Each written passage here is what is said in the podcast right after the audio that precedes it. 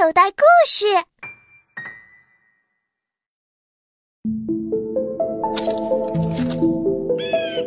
先秦史小故事，盘古史，荆轲纸，历史是你我知，学古人得知识。爷爷，盘古开天辟地，女娲炼石补天，原来我们都是女娲娘娘用泥巴做出来的呀。那我以后再也不洗澡了。啊！我的乖孙女儿，盘古开天，女娲造人，不过是个传说。儿童小说剧《中华五千年历史故事》，根据历史故事改编。主播：小韩、陈辉，导演：在群，文学改编：吴玉柱。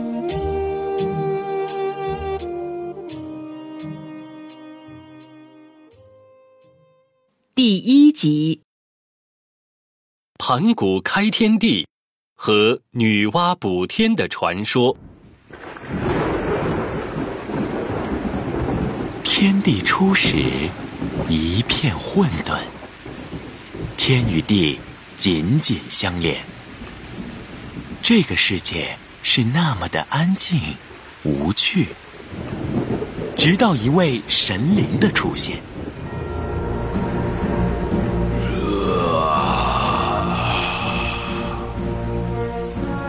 盘古是天地之间唯一存在的生灵，他整整睡了一万八千年。可是，当他醒来的时候，眼前依旧是一片的黑暗。生活不能再这样单调下去。于是，他紧握手中的开天辟地斧，猛力一挥。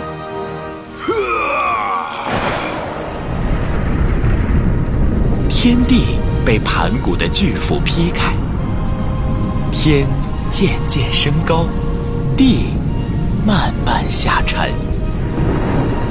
可是，这天空中和大地上，除了顶天立地的盘古，没有任何的东西。于是，盘古呼气成风云，声音化雷霆，左眼变为日。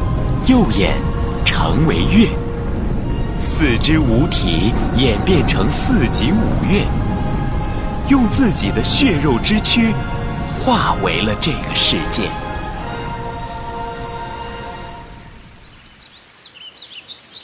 盘古牺牲了自己，造就了一个色彩斑斓的世界。慢慢的，天地之间。有了一个神灵，她的名字叫做女娲。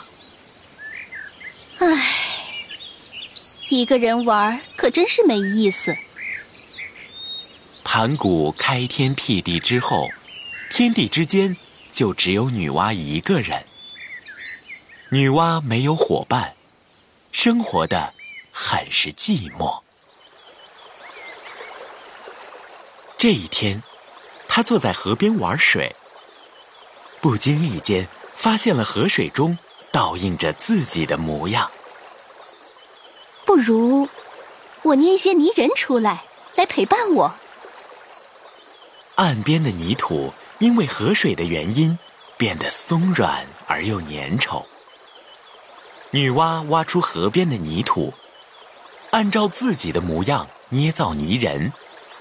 并且凭借自己强大的法力，把这些泥人全都变成了真正的人类。时间又过去了很久，人类繁衍生息，他们之中有着突出贡献的人，成为了天上的神灵。祝融学会了用火，所以他成为了火神。共工擅长兴修水利，因此成为了水神。可是共工的脾气很不好，经常欺负普通的人类。女娲娘娘，共工又在欺负人类了，真是屡教不改。祝融，你去把他带来。祝融带着女娲的命令，来到了不周山下。哈哈哈哈哈哈！我凭什么要答应你们？你们既然来向我求雨，那我就成全你们！哈哈哈哈哈哈！哎呀，水神呐，求求你了，不要再下雨了，我们家都要被淹了。再这样下去，我们都要死在洪水里了。你们的要求真多。天晴的时候求雨，现在又嫌弃多了。我告诉你们，我偏不听。公公，我奉女娲娘娘令，来传唤你到娘娘面前受罚。受罚？为什么要罚我？你身为天神，不思为人类造福，反倒凭借自己的神力欺凌人类，难道不该受罚吗？这雨是他们求我来下的，我有什么错？我不去。大胆共工，你敢违逆女娲娘娘的命令？你要造反吗？你是什么东西，也敢来教训我？看你那两寸高的小火苗，我随便吐口口水就能让你熄灭啊！哈哈哈哈哈哈！哇呀呀呀呀呀！共工，你拿命来！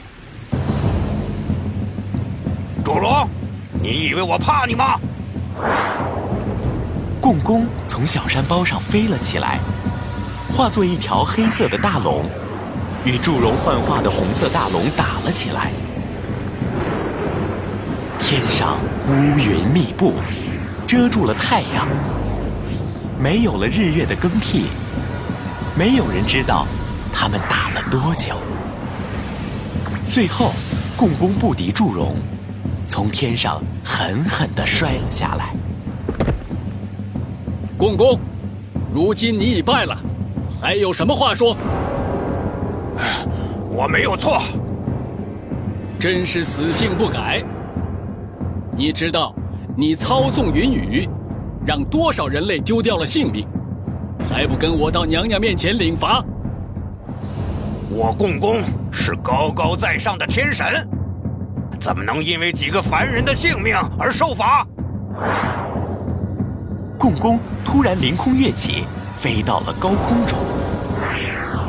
共工，你哪里逃？哈哈哈哈哈哈！我共工宁可昂头赴死，也不能低头受罚，更不屑于逃跑。共工，你要干什么？那可是用来擎天的不周山。不周山是人界唯一能够到达天界的路径，它是连接天与地唯一的一座高山。哈哈哈哈哈哈！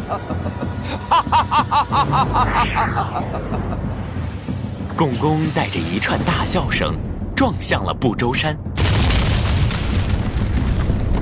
不周山被共工拼尽全力一撞，轰然倒塌。不周山倒塌，天上立刻露出了一个大洞，天水从这个大洞流向了人间，引发了人间的洪水。巨大的声响把女娲娘娘引到了不周山下。祝融，发生了什么事情？娘娘，共工不肯伏法，撞向不周山自尽。现在，天际已经漏了大洞。天河水流了下来，天水无穷无尽。如果不尽快堵住这个漏洞，那人间界就变成汪洋一片了。娘娘，你看，洪水肆虐，死了好多人呐。女娲顺着祝融手指的方向望去，只见很多人都被洪水冲走，丢掉了性命。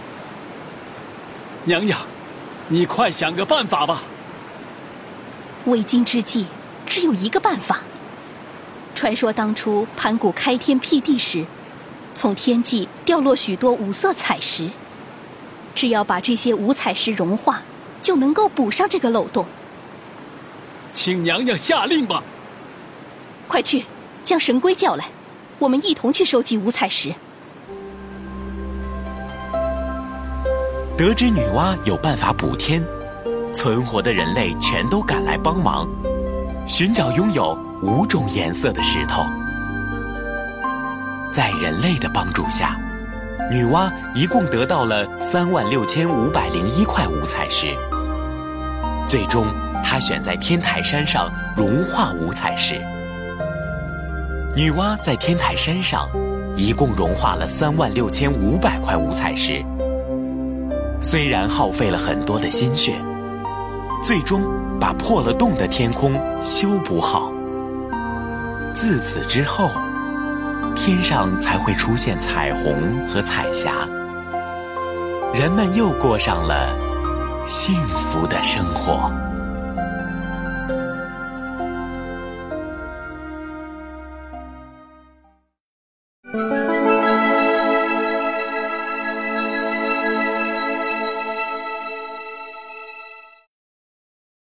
神农尝百草。为了抵抗天灾和野兽，人们群居成一个个的部落，用团队的力量来抵抗自然灾害和天敌。在烈山的脚下，就有这样一个部落——烈山市。烈山市的人们。世代守候着猎山，靠打猎为生。神农是猎山氏部落的首领，他肩负着保护族人的重任。可是，族人经常因为误食有毒的植物而丢掉性命，就连他的女儿也没能幸免。神农女儿的坟墓。就在烈山脚下。当这一天的阳光洒在大地上的时候，从坟墓中钻出了一道白光。这道白光渐渐汇聚在一起，最终，一只长着红白羽毛、十分漂亮的小鸟绕着坟墓飞舞。引人注目的是。这只小鸟的肚子竟然是透明的，从外面能够清楚地看到小鸟的五脏六腑。这只小鸟正是神农女儿魂魄的化身。小鸟刚刚飞上天空，神农就从远处走来，他又来陪自己的女儿说话了。女儿啊，爹爹来看你了。昨天又有两个族人因为误食毒草，丢掉了性命。女儿啊，父亲是不是特别的无能？身为部落首领，却只能眼睁睁的看着族人中毒死掉。就连自己的亲生女儿都医治不了，还叫什么药王？唉，爹爹，女儿，是你吗？在神农惊奇的目光中，小鸟最后落在神农的肩膀上。女儿，爹爹，脚步声。把神农从回忆中拉了回来。来的是神农的族人。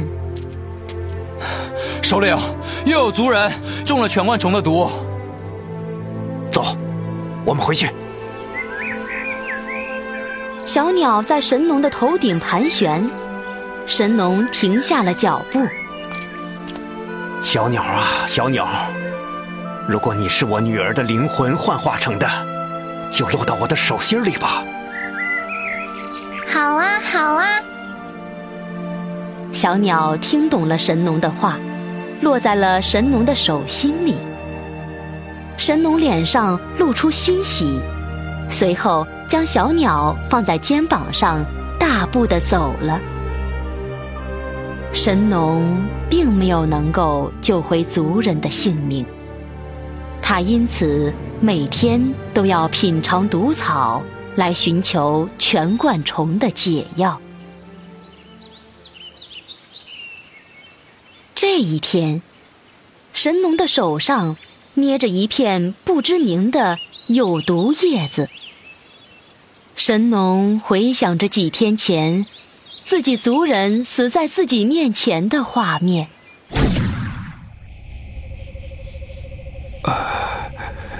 首领，怎么回事？全，又是全冠虫。救救！你放心，我一定会治好你的。首领，救救我！